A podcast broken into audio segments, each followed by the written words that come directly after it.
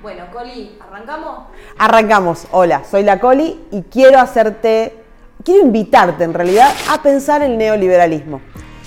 El otro día charlábamos con Flor y decíamos cómo se ha instalado nuevamente en el discurso político y por supuesto en el discurso de las redes y de los medios esto de, bueno, la época del uno por uno, la época de la convertibilidad, qué época tan maravillosa. Del 83 a ahora, el mejor presidente, el peor presidente. El mejor presidente de todos por escándalo. Carlos Saúl Menem.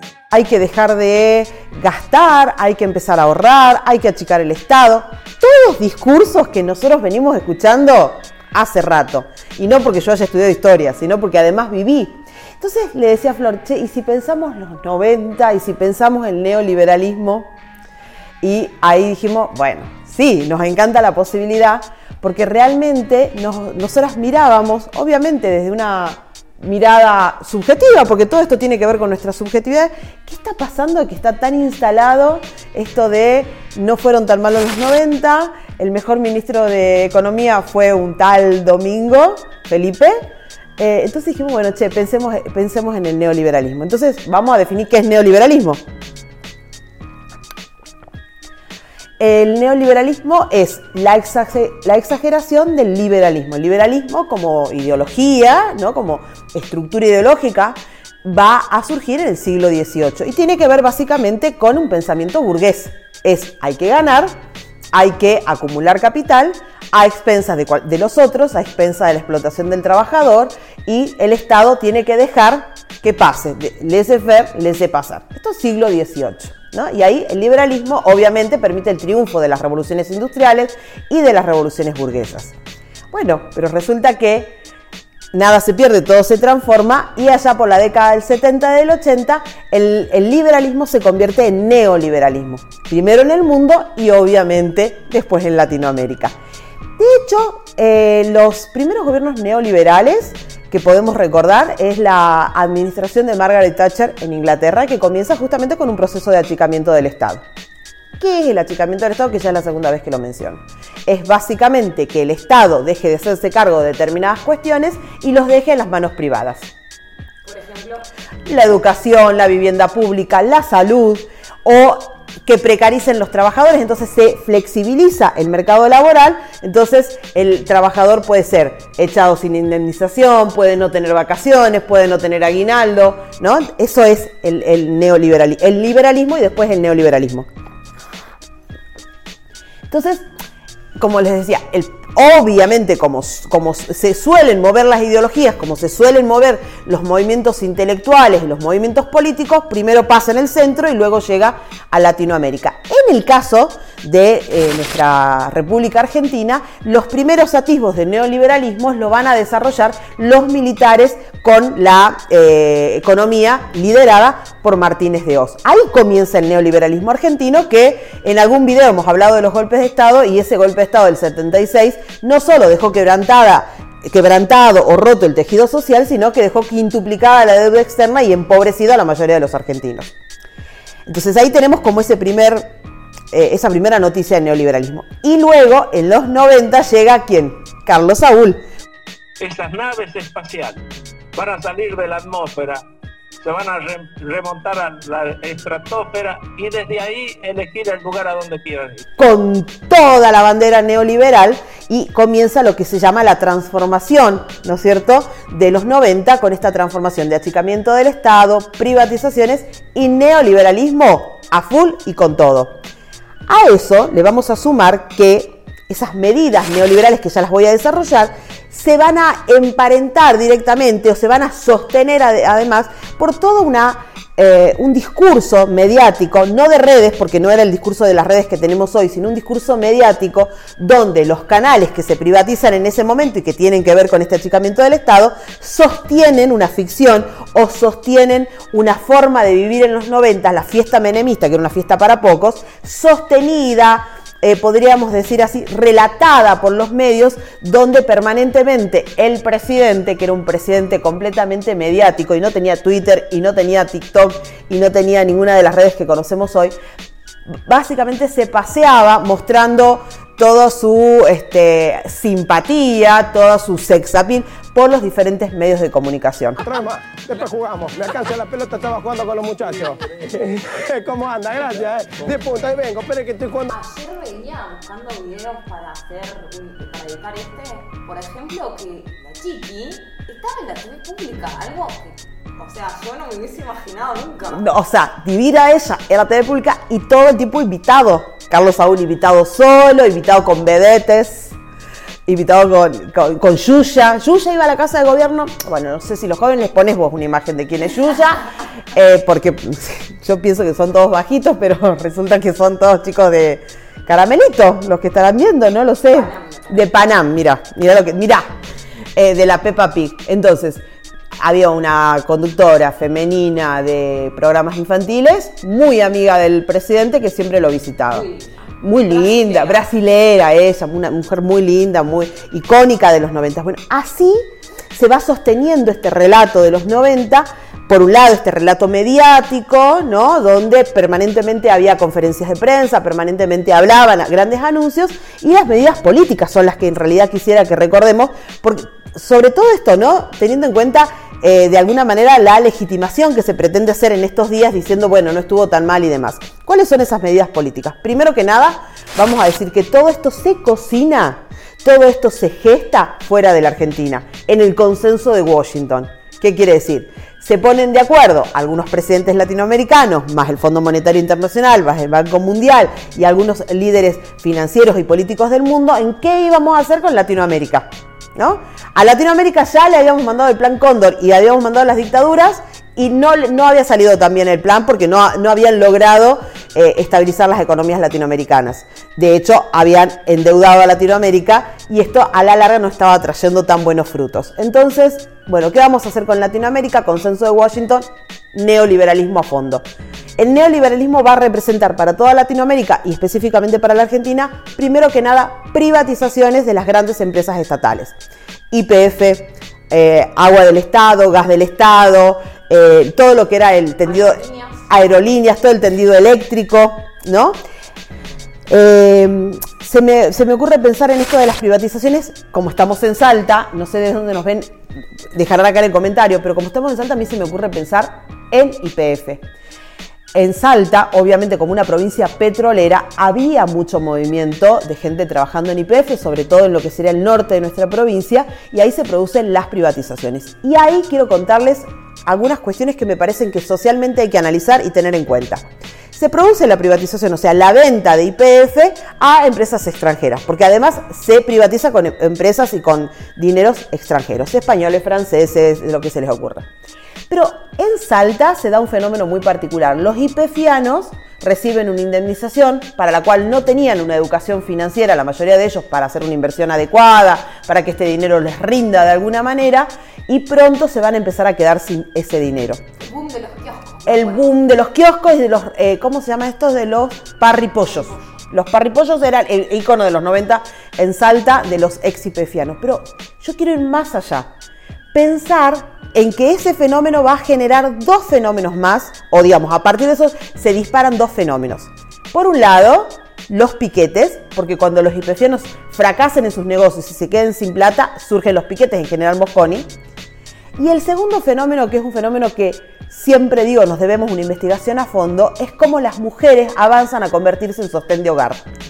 Frente a estos IPFianos que pierden su sustento económico, que pierden su trabajo, muchas veces trabajos muy bien remunerados, que pierden sus indemnizaciones porque no logran invertirlas adecuadamente, hay un avance de las mujeres salteñas en convertirse en sostén de hogar. Obviamente, como digo, nos debemos la investigación más seria, con datos y demás, pero muchas de esas mujeres, me permite la experiencia de haber charlado y de haber hecho investigaciones sin profundizar, que muchas de esas mujeres son docentes.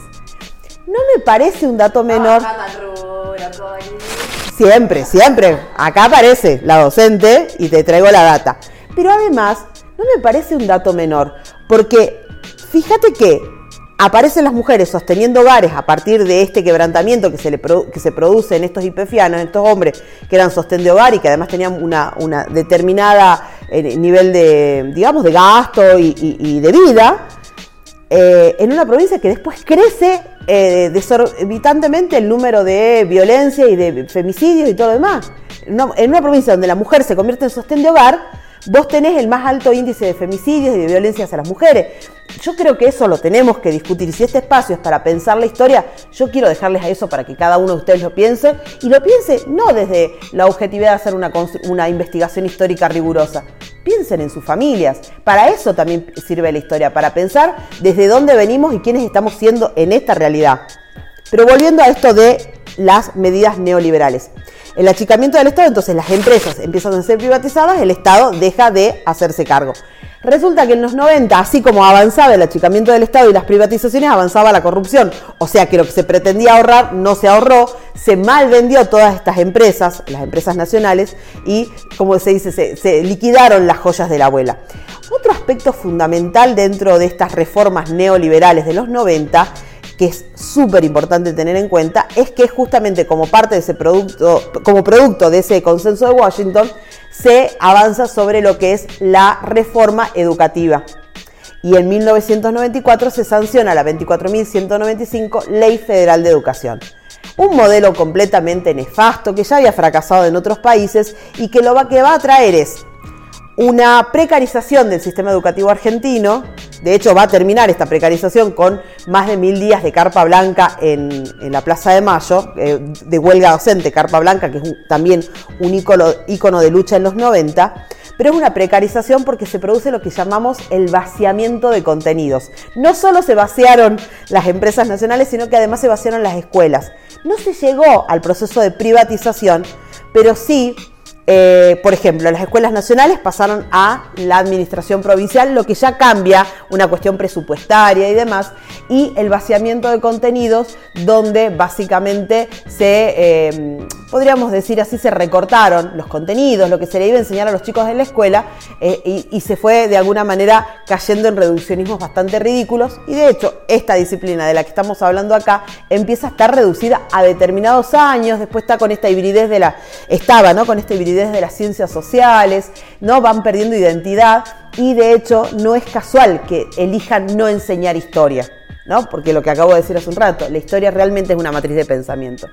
Esa ley 24.195 de educación que precariza tanto el sistema educativo va a poner en alerta a muchos de nosotros, en esa época yo no ejercía la docencia tampoco, pero recuerdo todas las discusiones porque estaba en plena formación, va a poner en alerta porque claramente vemos cómo se deteriora el sistema educativo. Contanos esa perlita que tenías eh, en, en tu currícula, en tu cuadrícula. ¿Qué, ¿Cómo se dice?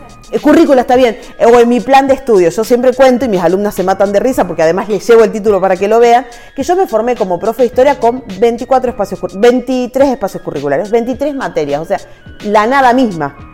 Y de hecho, me formé como profe de historia sin tener durante todos los cuatro años de formación una materia que se llame enseñanza de la historia, o didáctica de la historia, o cómo enseñar historia, ¿no? Eh, no tenía, realmente era un plan de estudio completamente debilucho, completamente vacío. Y es un ejemplo, ese plan de estudio, de lo que era el vaciamiento. Y la otra cuestión que, siempre comento con esto del vaciamiento y demás, es que cuando yo iba a cuarto y quinto año del secundario, 93 y 94, se los digo los años para que ustedes tengan en cuenta, el verde, el documento verde. Eh, en- yo tenía una materia, una vez por semana, un módulo, una hora 20, que se llamaba Espacio y Tiempo Libre. O sea que a 40 pibes que teníamos 16 y 17 años, nos daban una vez a la semana un módulo para que hagamos lo que se nos dé la gana. O sea, eso y decir aprender a fumar en el patio era lo mismo. ¿eh? Claro. La materia se podría haber llamado La materia se podría haber llamado así. primer beso. eh, y tantas otras. Que dentro de todo, en mi grupo, estábamos bastante tranca, hicimos un par de proyectos, qué sé yo. Pero también muchos de esos, de esos espacios, de esos tiempos, no estaban bien gestionados porque teníamos 16 años, entonces no le podíamos dar un uso eh, genuino, consciente y demás. O sea, ustedes imagínense que eso se repetía en 8 o 9 quinto año, en 8 o 9 cuartos años, porque era en cuarto y quinto año. Son ejemplos que por ahí dice, ah, bueno, la Coli trae su ejemplo personal, pero en realidad era parte o representativo de una época.